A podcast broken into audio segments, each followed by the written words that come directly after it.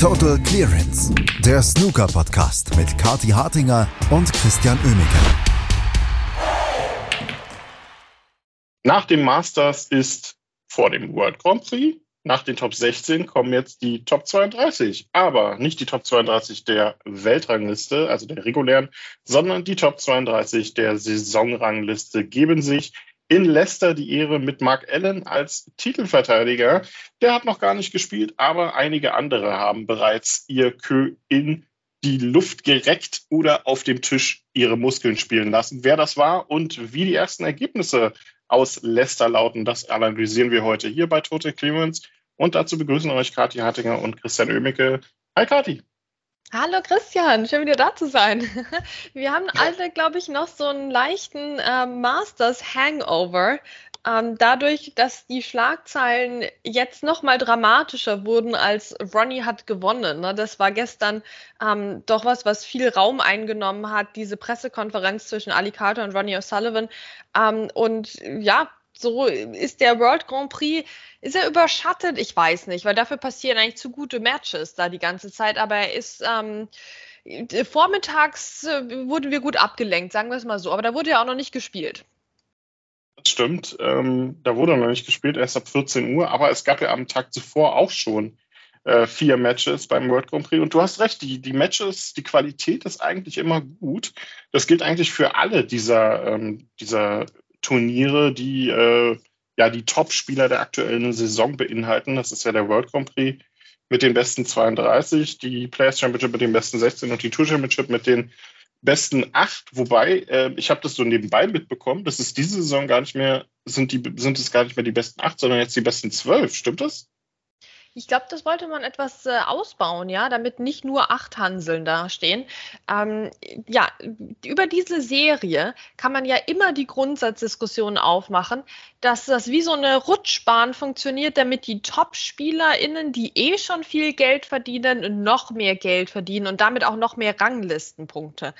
Ja, ähm, denn eigentlich ist es ja schon so, ne, mit, wenigen Ausnahmen, dass du im ersten Turnier, also jetzt gerade eben im Grand Prix drin sein musst, mehr oder weniger, um dann dich zu katapultieren ins nächste und dann wieder ins nächste. Das heißt, es ist relativ wenig durchlässig, und dadurch finde ich immer kritikwürdig. Ich verstehe es, dass man Turniere haben will mit den Top-Spielern und ja, jeder hätte im Prinzip die Chance, da reinzukommen, aber de facto sieht das doch wieder anders aus. Um, ähm, und dann haben wir halt das Champion of Champions, das Masters, die Tour Championship. Ne? Also das ist schon sehr ähm, ja, elitär. Und deswegen bin ich wirklich nicht der größte Fan tatsächlich von dieser Serie. Jetzt beim World Grand Prix ist das ja noch am harmlosesten, weil da sind ja noch am meisten ähm, vielleicht unerwartete Namen dabei und vor allem in der Saison, wo wir einige große Namen nämlich da drin vermissen oder in meinem Fall feiern, dass sie nicht dabei sind. Ähm, und äh, das, das, deswegen müssen wir die Woche jetzt hier auch noch wirklich genießen. Ich sage nur, im Prinzip, ob jetzt da acht oder zwölf Leute bei der Tour Championship spielen ähm, werden, ich glaube, das löst nicht das, das Elitenproblem. Das wäre mal ein guter Aufhänger für eine äh, für so eine Dark-Statistik, ähm, für so ein Dark-Stat, weil äh, ich weiß gar nicht, kann, kann mich nicht erinnern, ob schon mal jemals jemand bei der Players Championship oder bei der Tour Championship dabei war, der vorher nicht beim World Grand Prix dabei war. Das wäre ja mal so eine interessante Sache, die man mal analysieren könnte. Kann man sich eigentlich fast gar nicht vorstellen, weil du, äh, du hast es ja absolut gesagt, es ist schwierig, sich da reinzuspielen, wenn man die äh, den World Prix verpasst hat. Ähm, dann lass uns noch mal über ein bisschen über die Matches sprechen, die bereits waren. Das ging ja am äh, ersten Tag los mit mehreren Decidern. Äh, das war ein unheimlich spannender Auftakt in dieses Turnier. Da gab es ja nur ein Match, was nicht über die volle Distanz ging, und das war das Duell zwischen Judd Trump und Jamie Jones. Und äh, da gab es eigentlich ein, wieder mal so ein Zwei-Phasen-Judd Trump, der am Anfang des Matches die ersten zwei Frames überhaupt nicht zustande gebracht hat. Und danach hat Jamie Jones im gesamten Match nur noch zwei Bälle gelocht. Ah, das war schon bitter, oder? Zwei, zwei Bälle. Ich meine, das war dann wieder der Judge Trump, da kommst du halt nicht vorbei. Ich meine, Jamie Jones hat so stark angefangen, nämlich mit einem Century Break mit einer 103 aus seiner ersten Chance raus. Judge Trump hatte so ein bisschen da rumgestolpert in diesem ersten Frame, aber dann zack, Jamie Jones eine 103. Boom, so musst du doch anfangen gegen den Judge Trump. Da hat er sich auch noch den zweiten Frame geholt. Sehr solide gespielt und dann ich weiß nicht, war irgendwie der Akku leer bei Jamie Jones? Mussten da Windows-Updates im Hintergrund laufen? Also da ging nichts mehr. Und Judd Trump kam plötzlich in die Breaks rein. Das ist natürlich schön anzuschauen, ne? aber was war da mit Jamie Jones los? Ja, bei ihm äh, ging sehr wenig dann und Judd Trump spielte vor allem richtig stark, profitierte zwar ein oder zweimal sogar auch noch von einem Flug, aber äh, setzte sich letztendlich dann sicher durch mit 4 zu 2. Liu Haotian gewann parallel mit 4 zu 3 gegen Chris Wakelin. Das äh, ging in einen Decider, hätte gar nicht unbedingt sein müssen. Liu Haotian führte da schon mit 3-0, setzte sich aber am Ende dann trotzdem durch und Hossein Wafai gewann dann im Nachfolgematch mit 4 zu 3 gegen Metzel. Und wenn man so liest, das endete dann so um 0 Uhr 7 Ortszeit dann denkt man, ja, okay, dann war das bestimmt das längste Match des Tages. Nein, nein, nein. Max Selby hat auch gespielt. Ach ja, das war schon schade. Also, das sind halt immer diese super späten Matches. Und wenn es dann noch über die volle Distanz geht, wie bei Mark Selby gegen Huan Xijun, Huiuiui, das war schon wirklich was für die hartgesotteten. Das endete eben um 1.15 Uhr deutscher Zeit, 0.15 Uhr Ortszeit. Weil wo sind wir denn, oder? Das muss doch an Tag 1 von dem Turnier auch nicht sein, wenn das erst am Abend beginnt. Aber gut, auch das sind äh, Kleinigkeiten in der Diskussion. Ähm, ich fand es schade, weil dadurch ähm, habe ich den Entscheidungsframe, sagen wir mal, nicht mehr so, so ganz mitbekommen. ähm, im Halbschlaf. Aber das war ein sehr interessantes Match. Ähm, beide haben stark gespielt eigentlich. Ähm, Mark Selby schon deutlich in Führung. Bis auf die 88, die Juan Jun in Frame 3 gespielt hat, hatte Mark Selby das Match eigentlich immer in den entscheidenden Momenten in der Hand. Juan Jun hat immer Punkte gesammelt auch ähm, in, den, in den Frames, ne? also teilweise sogar 50 oder knapp 50. Aber Mark Selby kam dann mit dem entscheidenden Break mit der 85, mit der 68 und ähm, hat so richtig Herzensbrecher Snooker gespielt, kann man an der Stelle sagen. Also der arme Juan Sijun an der Stelle. Aber er hat sich dann eben zurückgekämpft und hat den Spieß umgedreht. Ja, dann hatten wir eine Situation, wo Mark Selby wirklich, der hatte in Frame 5 das Match eigentlich auf dem Kö. Ja, und dann verschießt, ich glaube, Pink war es und zack, holt sich Huan Jun diesen Frame noch und äh, das Match geht weiter. Den nächsten Frame holt er sich gleich auch noch dann haben wir einen Entscheidungsframe. Also hätten wir jetzt eigentlich wieder die Situation gehabt, wo Mark Selby deutlich schon eigentlich in Führung liegt und dann sich dieses Match noch nehmen lässt. Meine Güte. Aber zum Glück nicht für Mark Selby, ne, also schade für Huan Jun. Ähm, aber Mark Selby hat diesen Entscheidungsframe an sich gerissen und damit gefühlt zum ersten Mal seit langem wieder einen Entscheidungsframe gewonnen. Also vielleicht vergesse ich da auch einen oder so zwischendurch, aber ähm, ich habe mir jetzt eher Sorgen gemacht um Mark Selby in Entscheidungsframes in jüngerer Vergangenheit. Ja, du hast recht. Und äh, was mir aber auch aufgefallen ist, es ist ja wirklich selten, dass Mark Selby nach einem Match sagt, ähm, ich habe das nicht verdient gewonnen. Ich hätte dieses Match nie und nimmer gewinnen dürfen. Also ich glaube, über diesen Decider und über den Matchverlauf generell wird sich Yuan Sijun noch ein bisschen ärgern. Ja, und das hat man ehrlicherweise auch im Match gesehen. Also der Huan Sijun hat sich schon auch, der hat sich geärgert. Der, das kann man nicht anders sagen. Ähm, und ja, er hätte er es gehabt. Er hätte es wirklich gehabt, aber so Kleinigkeiten, ne, wenn du halt 96 Punkte sammelst in zwei Frames zusammen, aber halt falsch verteilt sozusagen und dann keinen von beiden gewinnst, das ist schon sehr, sehr bitter und da machst du das Leben unnötig schwer. Ähm, Mark Selby muss sich definitiv steigern, aber das wissen wir ja schon länger. Ähm, das gilt ja allgemein. Aber ja, also ich, ich kann es nachvollziehen, dass er gesagt hat, er hat es nicht verdient gewonnen. Aber gleichzeitig war er halt in den entscheidenden Momenten auch da und es waren äh, wirklich vielleicht ja eine Kehrtwende für Mark Selby in Entscheidungsframes, für Mark Selby in Spielen, in denen er vorne liegt. Das wäre schön. Das wäre schön. Ähm, auch für seine Fans wäre das dann wieder etwas beruhigender, sage ich mal. Ähm, das war der erste Tag beim World Grand Prix. Gestern ging es dann ab 14 Uhr weiter und äh, so gefühlt 14.05 Uhr gab es dann auch schon das erste Ergebnis, denn ein Spieler hat für die bisher beste Leistung bei diesem Turnier gesorgt und in rasend schneller Form John Higgins aus dem Turnier befördert. Ey, mit 4 zu 0, Christian. Mit 4 zu 0 hat der Sean Murphy den John Higgins nach Hause geschickt. Beim World Grand Prix. Wir, wir, erinnern uns doch an den John Higgins, war das die Players Championship vor ein paar Jahren, wo das beste Snooker gespielt wurde, was wir je in einem Turnier gesehen haben. Aber, ja. na, jetzt gestern, aber das lag nicht an John Higgins. Ja gut, ich meine Frame 2, dass er da jetzt nur 52 Punkte macht. Ähm, nee, nee, nee, das, lief nämlich ganz anders, würde man jetzt denken. Ne? Du, wenn, du, wenn du auf die Score-Sheet schaust, dann siehst du, oh, erster Frame 145 für Sean Murphy, ne? das ist das höchste Break ähm, in, diesem, ähm, in, in diesem Turnier bisher. Das war fantastisch, diese 145. Ich meine, Boom, Wahnsinn, magisch. Das ist wieder der Disco Inferno Sean Murphy. Der ist von letzter Woche quasi, der spielt immer noch gefühlt im Alexandra Palace, ähm, obwohl wir jetzt in Leicester sind.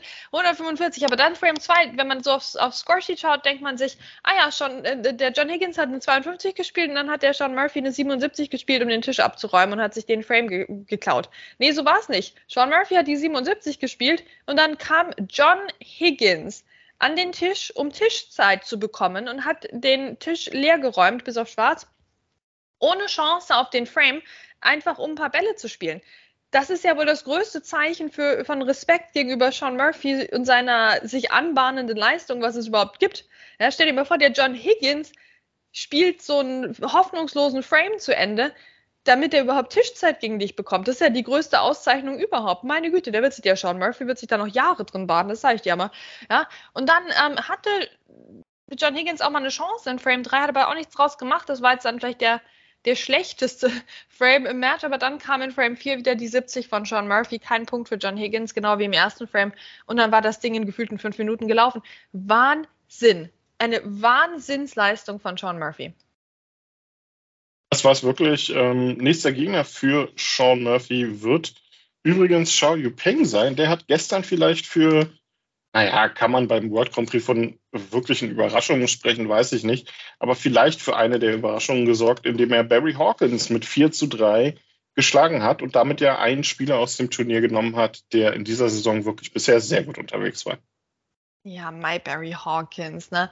Hier kommt jetzt wieder die Phase, wo wir gar nichts von dem sehen. Boah, der war doch schon hier letzte Woche wie so ein Lamm beim Masters. Jetzt hier gut gespielt. Es war ein sehr gutes Spiel eigentlich zwischen Barry Hawkins und Zhao Yupeng, kann man nicht sagen. Aber dann ist der Barry Hawkins am Schluss so abgeflacht. Am Anfang haben die sich die Breaks um die Ohren gehauen. Hier Frame 1, Zhao Yupeng 61, Barry Hawkins 73. Das war der Barry Hawkins der Saison. Das war der, den wir sehen wollten. Ja, dann Frame 2, okay, Century Break von Zhao Yupeng. Frame 3, 126 von ähm, Barry Hawkins. Das ist der Barry Hawkins der Saison, den wir sehen wollen. Ähm, dann ging es auch weiter. 65 von, von Zhao Yupeng und eine 82 dann von Barry Hawkins. Das ist der Barry Hawkins dieser Saison, den wir sehen wollen. Und dann war der weg. Dann spielte eigentlich nur noch Zhao Yupeng und musste sich gar nicht mehr so dolle anstrengen und hat dieses Match dann souverän gewonnen, indem er sich die letzten beiden Frames geholt hat. Und Barry Hawkins hat noch neun Punkte gesammelt. Das war traurig. Das war nicht der Barry Hawkins, den wir sehen wollen. War er nicht. Ähm, es waren auch einige andere Spieler gestern nicht ganz so gut unterwegs, wie sie hätten vielleicht sein können oder sollen. Tom Ford hat Jordan Brown relativ deutlich mit 4 zu 1 geschlagen. Gary Wilson hat sich gegen David Gilbert mit 4 zu 2 durchgesetzt. Julio Long gewann mit 4 zu 1 gegen Stephen Maguire und auch die beiden Finalisten des Masters letzte Woche, über die wir gleich auch noch wegen etwas anderen Sachen sprechen müssen, setzten sich durch. Ronnie O'Sullivan mit 4 zu 2 gegen Pang Yung-Shu und Ali Carter mit 4 zu 3 gegen Wuisa. Äh, da war noch ein bisschen Sand im Getriebe bei beiden dann letztendlich. Ach ja, vor allem war da Sand im Getriebe bei Wuisa. Ich bin ja Riesenfan, Riesenfan, aber das war so knapp. Mensch, das war so schade. Der Entscheidungsframe ging auch so knapp aus hier für Ali Carter 52 zu 43. Was soll denn das? Wir haben alle, glaube ich, also ich habe vielstimmig gebrüllt. Loch bitte diese rote Luisa, aber es hat nicht geklappt, er hat es nicht getan und so, ja, endete dieses Match leider mit einer Niederlage für ihn. Und genau wie bei Jordan Brown ist es doch eigentlich so, dass das sind Leute, die haben zwischendurch gut performt, aber die bräuchten jetzt in diesem ähm, Grand Prix das, das, Selbstbewusstsein für die anstehenden Turniere, ne, Berlin und so weiter, wenn ich da denke, dass Jordan Brown dabei ist und so. Da, Mensch, das wäre wichtig gewesen und so knapp gescheitert. Eieiei, also bei John Brown war es jetzt nicht knapp, aber bei Huizer war es knapp. Und ich würde mir sehr wünschen, dass er einen Aufwind bekommt, aber den muss er jetzt sich leider bei einem anderen Turnier holen. Muss er. Äh, vielleicht geht der Aufwind ja für Ali Carter zumindest weiter.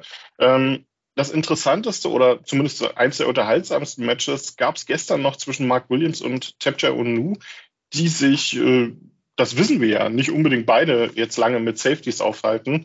Tapchero nur zwischendurch mal auf Maximum-Kurs gewesen und am Ende dann aber auch wieder äh, irgendwie das Quäntchen fehlte beim Thailänder einfach, um da dann auch mal so ein Match dann auch über die Ziellinie zu bringen. Also das schafft er zu selten.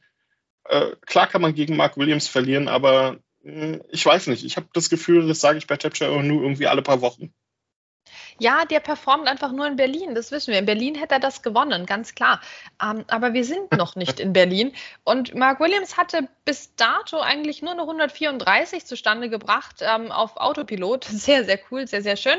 Ähm, aber Tapchayano war der bessere Spieler in dem Match und eben auch mit diesem merksamen Versuch, das zum Glück, da ging der Versuch diesmal nicht bis zur letzten Schwarzen, sondern brach schon vorher ab. Ah, nicht mal für Century Break hat es gereicht. Meine Güte, schade. Aber ähm, dann hat sich Taptero nur ähnlich wie Barry Hawkins eigentlich mehr oder weniger abgeschalten und dann konnte Mark Williams mit einer 52 oder 50 im Grunde ähm, dieses Match noch für sich entscheiden. Wo kommen wir denn da hin? Also, ja, genau wie du sagst, man kann als September nur gehen natürlich knapp gegen Mark Williams verlieren. Das, natürlich kann das passieren, aber es sollte halt nicht immer passieren. Das passiert zu oft. Es müsste, es müsste jetzt auch mal passieren, dass das Match andersrum ausgeht. Ja, das müsste es ähm, irgendwie, also ja, äh, ein Century war es übrigens nicht, weil, die, weil er die 13. Schwarze dann äh, gelocht hat, indem er dann gleichzeitig auch die Weiße versenkt hat. Aber okay, ähm, so ist es. Mark Williams ist äh, in der nächsten Runde und heute geht es dann weiter mit den äh, letzten vier Matches aus Runde 1. Da gibt es dann so spannende du Duelle nochmal wie zwischen Ding Junhui und Ricky Warden, Zhang Anda gegen Dominic Dale. Da treffen Welten aufeinander, finde ich so ein bisschen. Mark Allen gegen Jack Lisowski wird sehr unterhaltsam, glaube ich, heute Nachmittag. Und am Abend geht es dann schon in die zweite Runde mit Judd Trump gegen Max, äh, gegen äh, Lü Hautian, Mark Selby gegen Ali Carter. Joey Ping gegen Sean Murphy und Hossein Wafai wird dann auf Mark Williams treffen. Tja, und dann gab es gestern noch so ein bisschen ein Nachtreten von beiden Seiten ähm, in Richtung Masters-Finale. Ali Carter und Ronnie O'Sullivan haben ja ohnehin schon so eine kleine Vergangenheit. Ähm, die kennen sich seit Jugendtagen, haben aber gefühlt eigentlich seit 20 Jahren nicht miteinander geredet. Ähm, dann gab es ja diese Szene bei der Weltmeisterschaft vor ein paar Jahren, wo Ronnie O'Sullivan hat Ali Carter gegen seine Schulter auflaufen lassen. Und gestern gab es dann ein nicht ganz so schönes Nachtreten oder jetzt überhaupt über die letzten Tage hinweg von beiden Seiten, das so ein bisschen wie eine Schlammschlacht nach einer dreijährigen Ehe von B-Promis ähnelt.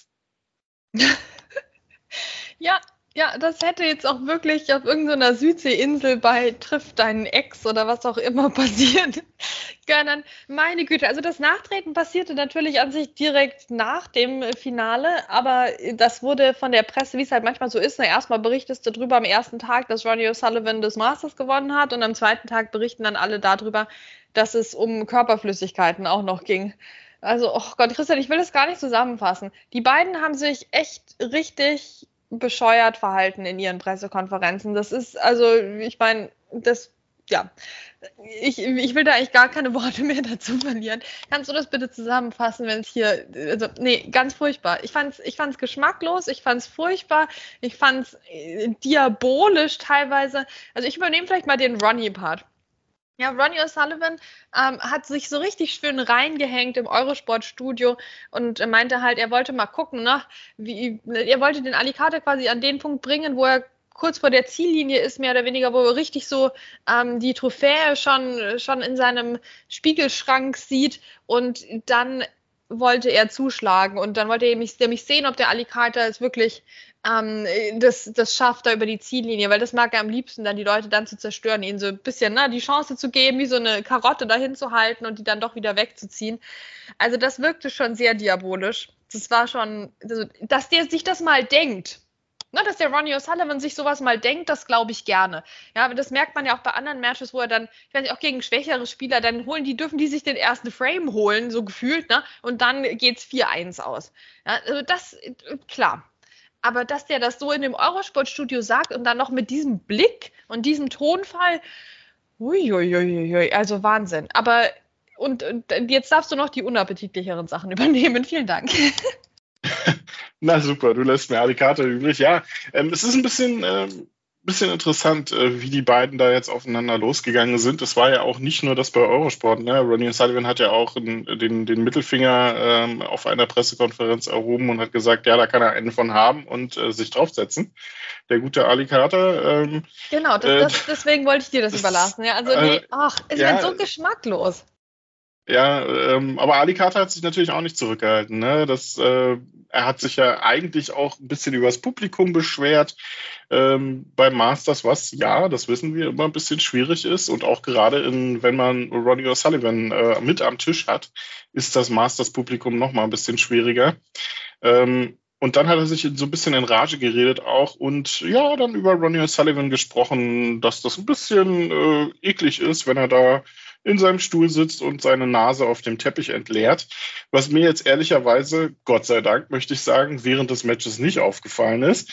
Ja. Ähm, äh, ob das äh, den Tatsachen entspricht, keine Ahnung. Lassen wir äh, das jetzt erstmal. Aber die sind jetzt unfassbar angefixt aufeinander und ich bin mir nicht sicher, ob sich Ali Carter damit einen Gefallen tut, ne? weil das ist schon bei Hossein Wafai schief gegangen. Und äh, gegen Ronnie O'Sullivan muss man zu 100 Prozent da sein, sowohl spielerisch, aber halt auch im Kopf. Und von daher weiß ich nicht, ob das die richtige Vorgehensweise ist. Also auf gar keinen Fall ist das auf irgendeiner Ebene die richtige Vorgehensweise von beiden. Ja, wir sind Gentleman Sport nach einem Triple Crown Finale. Das war jetzt nicht der Kirmes Cup in, in Bochum oder sowas, wo es dann vielleicht nach ein paar Bier zu viel dann mal zu solchen Aussagen kam, das, wir reden von einem Triple Crown Event. Wir reden von einem Event mit VIP-Sofas. Ne? Ich meine, wie sollen das bei der WM werden? Die sind ja beide auf WM-Kurs. Also ehrlicherweise, und jetzt überhaupt schon diese Woche, ja, oh, und jetzt der, ach, meine Güte, Alicante gegen Mark Selby, ne? Also ich habe ehrlicherweise, okay, ich, ich, ich hau jetzt, ne, ich habe keinen Bock auf die beiden diese Woche. Ich mag die jetzt nicht sehen. Ich, ich, ich kann es nicht mehr ab. Ne? Also das ist so eine Mischung aus Kindergarten und, und unflätig und Snooker nicht würdig. Ich würde den beiden keine Trophäen geben. Also ich würde das alles zurücknehmen mit dem Masters. Weil, also Emotionen im Sport sind gut, aber bitte auf einem erwachsenen Niveau. Also ach, ganz furchtbar. Nee, also ich will die beiden nicht sehen diese Woche. Ja gut, dann machen wir aus. dann ist die Woche jetzt beendet. Nein, wir gucken natürlich weiter den World Grand Prix und wer weiß, vielleicht tun die ja äh, Mark Selby und äh, ich habe jetzt ehrlicherweise gar nicht im Kopf, gegen wen Ronnie O'Sullivan eigentlich als nächstes spielt. Ähm, ist aber auch egal. Wir werden es beobachten diese Woche und werden das Ganze natürlich hier bei Total Clemens auch weiter für euch zusammenfassen. Das war es von uns zum Auftakt in den World Grand Prix und einem etwas, naja, unappetitlichen Nachtreten nach dem Masters-Finale. Kathi und Chris sagen Tschüss, bis zum nächsten Mal bei Total Clearance. Total Clearance, der Snooker-Podcast mit Kathi Hartinger und Christian Oemeke.